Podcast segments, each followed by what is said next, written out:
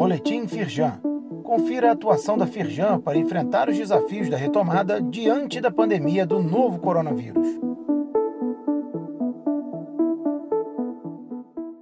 Edição de segunda-feira, 5 de abril.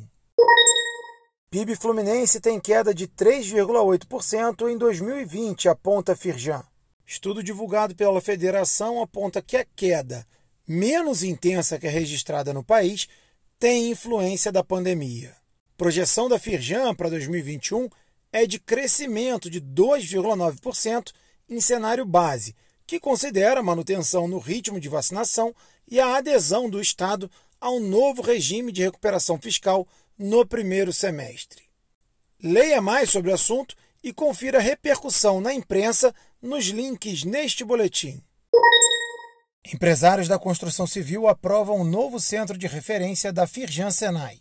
Em visitas realizadas ao longo do mês de março, os industriais conheceram de perto os equipamentos de ponta e as novas tecnologias disponíveis na Firjan Senai SESI Tijuca. O Fab Lab foi um dos destaques dos encontros.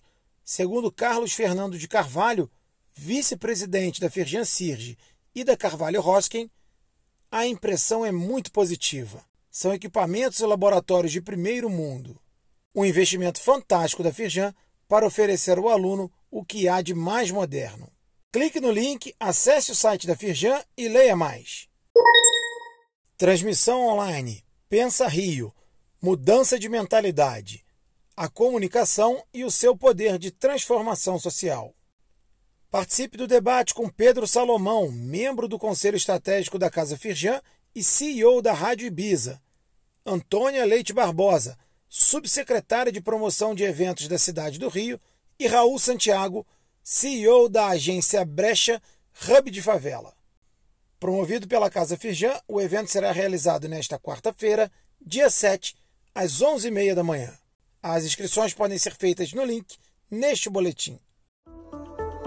Saiba mais sobre essas e outras ações em nosso site www.firjan.com.br e acompanhe o perfil da Firjan nas redes sociais. Boletim Firjan. Informação relevante para a indústria fluminense.